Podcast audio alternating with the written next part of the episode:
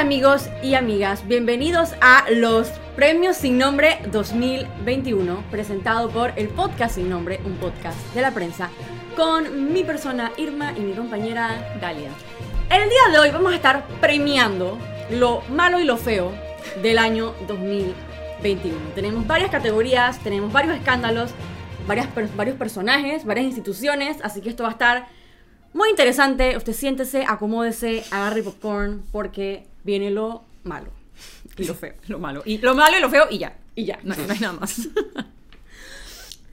Nuestra primera categoría es derroche de lujo y esplendor. Esta categoría es para las demostraciones de grandeza, un poco patéticas en medio de una pandemia y una crisis económica. Y los nominados son, primero tenemos a Pan Deportes con su cabeza Héctor Brands haciendo un salón de la fama innecesario. Cuando vemos que varios grupos deportistas tienen que estar recogiendo dinero, que si en redes sociales, que si haciendo actividades para poder eh, costear sus actividades, pero Pan Deportes quiere hacer un salón de la fama millonario. Nuestro segundo nominado es Julio Palacios, el gobernador de Coclé con su mamotreto y su condecoración en agua dulce. Nuestro tercer nominado es el aumento al presupuesto de la Asamblea Nacional a 135 millones, partiendo de 107 millones de dólares. Y nuestro cuarto nominado es la fiesta del Día de las Madres en la Asamblea Nacional. Y el ganador es el aumento al presupuesto de la Asamblea Nacional.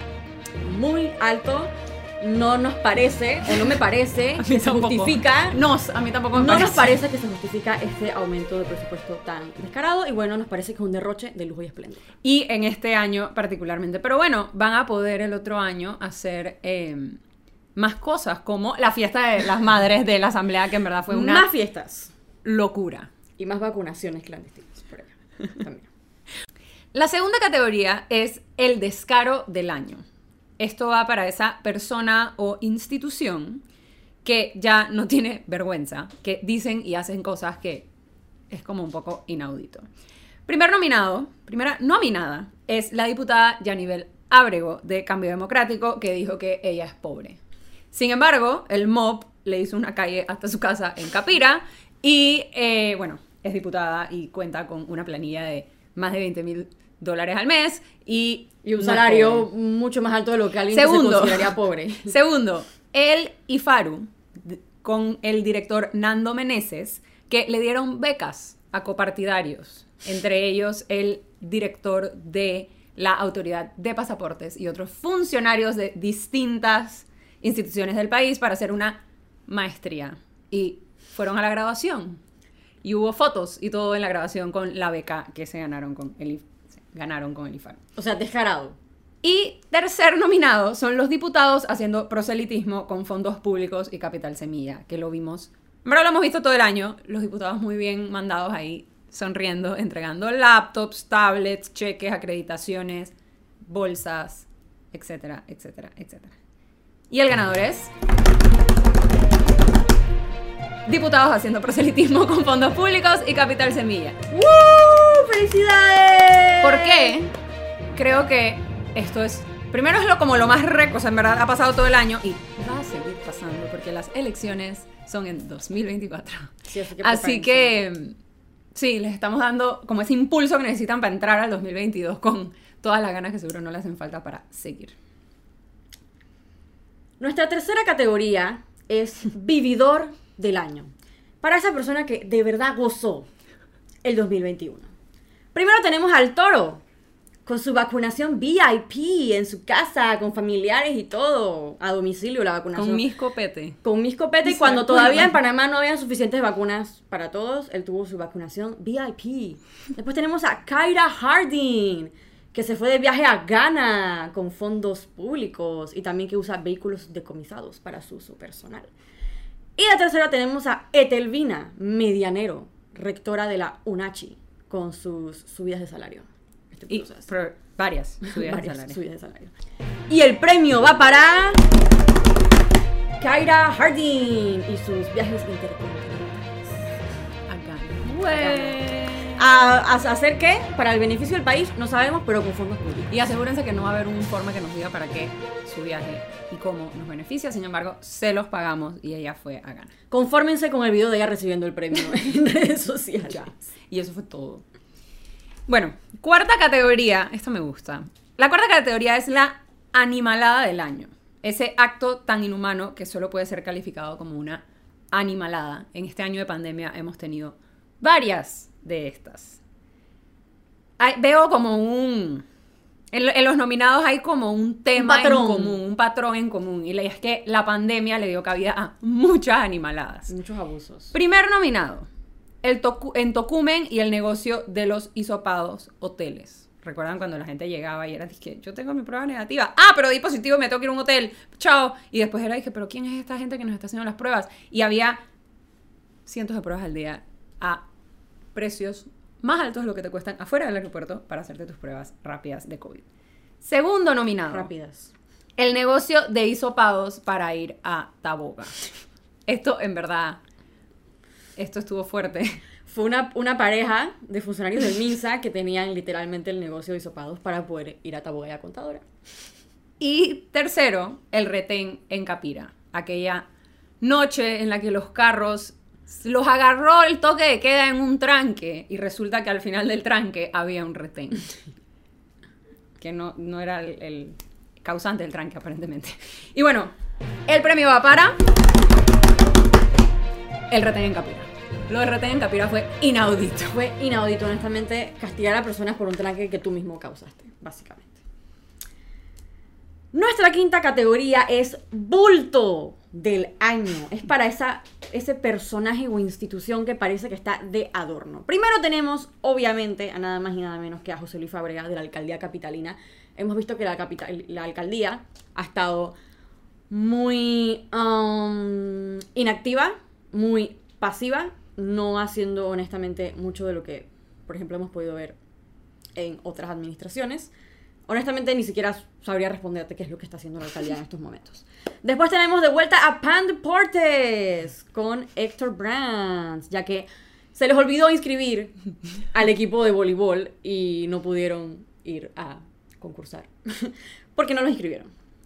Y de tercero tenemos a el Contralor, Gerardo Solís, que es otra persona que si me preguntas qué está haciendo, pues no sabría qué responder. No sabemos. Y el ganador es. Tanque de gas. Felicidades, Tanque. Bueno, preguntas que está haciendo aprobando el presupuesto más alto en la historia del municipio de Panamá. Eso fue la semana pasada. Eso es lo que está haciendo Tanque de gas. Aprobando un presupuesto súper alto para hacer qué? ¿Para ejecutarlo de qué manera? No sabemos, porque ya, la ni siquiera va a la playa. Así que total. no sabemos cuáles son los planes de la alcaldía. Y bueno, hemos llegado a la mitad de las categorías y por ende tenemos las medallas de reconocimiento para el año. Son personas que no se nos podían quedar por fuera. Bueno, personas y... Personajes que no se nos podían quedar por fuera porque tuvieron un año bastante Interesante. bastante interesante. Primero, no nos olvidamos de ustedes. El bailarín del año es el vicepresidente José Gabriel Carrizo. Gaby Carrizo, un aplauso. Un aplauso. Mención de honor para Anjuri, que fue su pareja de baile en el aniversario, en el cumpleaños de Panamá Solidario en Atlapa. No sé si se acuerdan que a Gaby Carrizo lo obligaron a bailar. Pobrecito. Por eso, Muy él se, difícil. por eso él se vira la gorra en un solo movimiento mientras le da la vuelta a Anjuri para bailar. Él estaba listo. Él estaba. A él lo No, lo agarraron- lo agarraron de sorpresa, Lo agarraron de sorpresa y él trata de quitarse y no puede. Esperemos que este premio pueda consolarlo. Puedes decir la segunda. Como segundo amedallado, tenemos a Ricardo Martinelli y su medalla es la de Bully del año, porque se la ha pasado tratando de intimidar a periodistas y medios de comunicación que se le interponen en su camino. Así que felicidades Ricardo, esperemos que goces tu premio. Y tercera medalla de. No sé si es reconocimiento, pero hay que decirlo. Esta es la vergüenza del año. Para mí fue uno de los escándalos más grandes del año y que no podemos dejar que pase desapercibido. Y la vergüenza del año es el caso CENIAF, que estamos aquí meses después con muy pocas respuestas sobre qué fue lo que pasó. Hasta ayer todavía veía a la ministra de Desarrollo Social pidiéndole a UNICEF y a otras entidades que tienen que proteger a la niñez para dar informes, para aclarar qué es lo que está pasando en los albergues de Panamá. Y todavía hay más de mil niños que realmente no sabemos, sabemos cómo están. cómo están. Y además de eso, muy pocos responsables, muy pocas responsabilidades. Y vimos como a pues, la cabeza de esa institución, Carla García, simplemente se le movió de cargo y hasta ahí llegó todo. Así que sí, Caso Semilla se lleva la medalla de vergüenza del. Esas fueron las medallas de reconocimiento. Seguimos con las categorías y ahora tenemos el opaco del año. Es para esa persona o institución que se ha destacado por su falta de transparencia. Empezamos con Oscar Ramos de Ampime, de quien hemos hablado bastante en los últimos episodios, con los fondos de Capital Semilla que realmente no sabemos cómo se están utilizando, no sabemos a quién se están dando, no sabemos cuál es el manejo que se le está dando y pueden leer los reportajes de Maritrini. Y se rehúsa a responder preguntas. Y se rehúsa a responder preguntas. Pueden, respo- pueden, pueden leer los reportajes de Maritrini Sea en prensa.com. De segundo nominado tenemos a Carlos Aguilar, ministro de Cultura, otra persona que se rehúsa a responder preguntas y a rendir cuentas sobre cómo está manejando los fondos. Hace de- poco le, le preguntaron sobre el pacto bicentenario y los contratos directos que dio, dije, para la logística. Se lo preguntaron el 20 de diciembre y él iba saliendo del acto que hacen en conmemoración de las víctimas de la invasión. Y literalmente el periodista con el cosa y el tipo reído. 20 de diciembre, es día de duelo nacional. Y dije, señor, responda a la pregunta. ¿Por qué pagó estos contratos de forma directa si usted sabía cuándo se terminaba el pacto y cuándo, o sea, cuál era la emergencia? ¿Por qué ¿Cuál lo era la que hacer emergencia? apurado? No, no hay... Y por eso Silencio. está en la categoría de opaco del año. Y de tercero tenemos a nuestro querido presidente Laurentino Nito Cortizo, ya que seguimos en estado de emergencia, lo cual permite que haya menos transparencia por cómo se rige el estado de emergencia. Y el ganador es... Nito Cortizo, porque al final del día él es quien manda, él es la es cabeza de estas manda. otras dos personas nominadas y podría poner podría, en teoría, técnicamente, legalmente hablando, podría poner orden en estos casos específicos que estamos mencionando, pero no lo hace. Y bueno, mencionemos ahí con lo del estado de emergencia que esta es la última semana de diciembre y el estado de emergencia se iba a quitar en diciembre. Estaremos. ah, les contaremos la otra semana. si Amiga, de llegó Omicron, ¿tú crees que van a quitar el estado de emergencia? les- Tienen otra excusa, Les es hablaremos prórroga. la otra semana para ver si de hecho sucedió. Eh, Se les podemos soplar desde ahora que lo dudo. Yo creo que no. Bueno, siguiente categoría es la categoría de el perdido en el espacio. Una frase o un comentario, esas frases célebres, eh, que son poco consonas con la realidad. No solo con la realidad del país en ese momento, sino con la razón por la cual le estás preguntando la cosa a la persona que está hablando y quién es esta persona.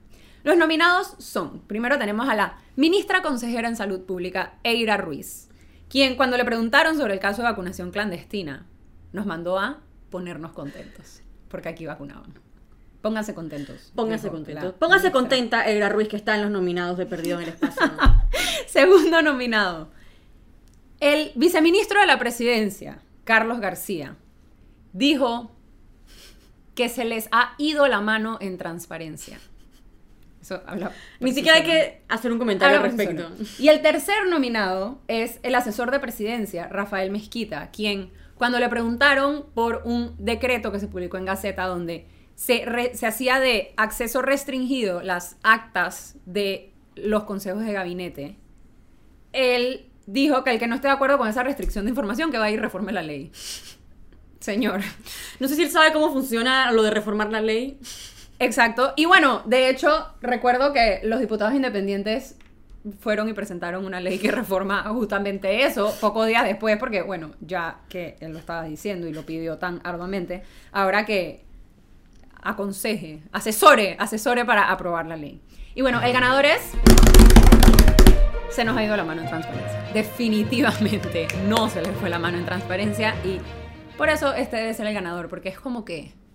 Demasiado, demasiado perdido en el espacio. Más perdido demasiado perdido, demasiado perdido. Así que eh, felicidades a el viceministro de la presidencia, Carlos García. Felicidades, Carlos. Nuestra próxima categoría se llama Más vidas que un gato. Es para esa persona que se salva y se salva en contra de todos los pronósticos.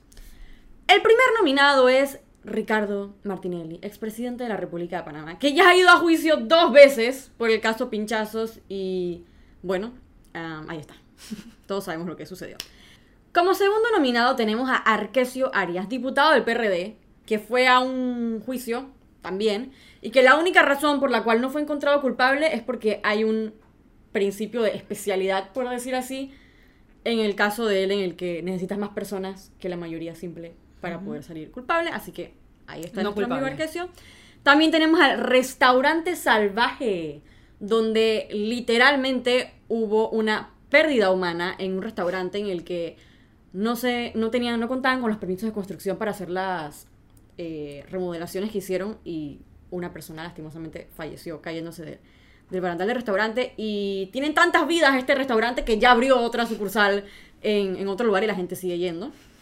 Y como cuarta nominada tenemos a Gloriela del Río. Ella es la directora de la Lotería Nacional y todos sabemos los escándalos en los que se ha vuelto la lotería. Hay hasta una investigación en el Ministerio Público con personas imputadas, pero Gloriela del Río sigue en el cargo porque Nito Cortizo así lo quiere.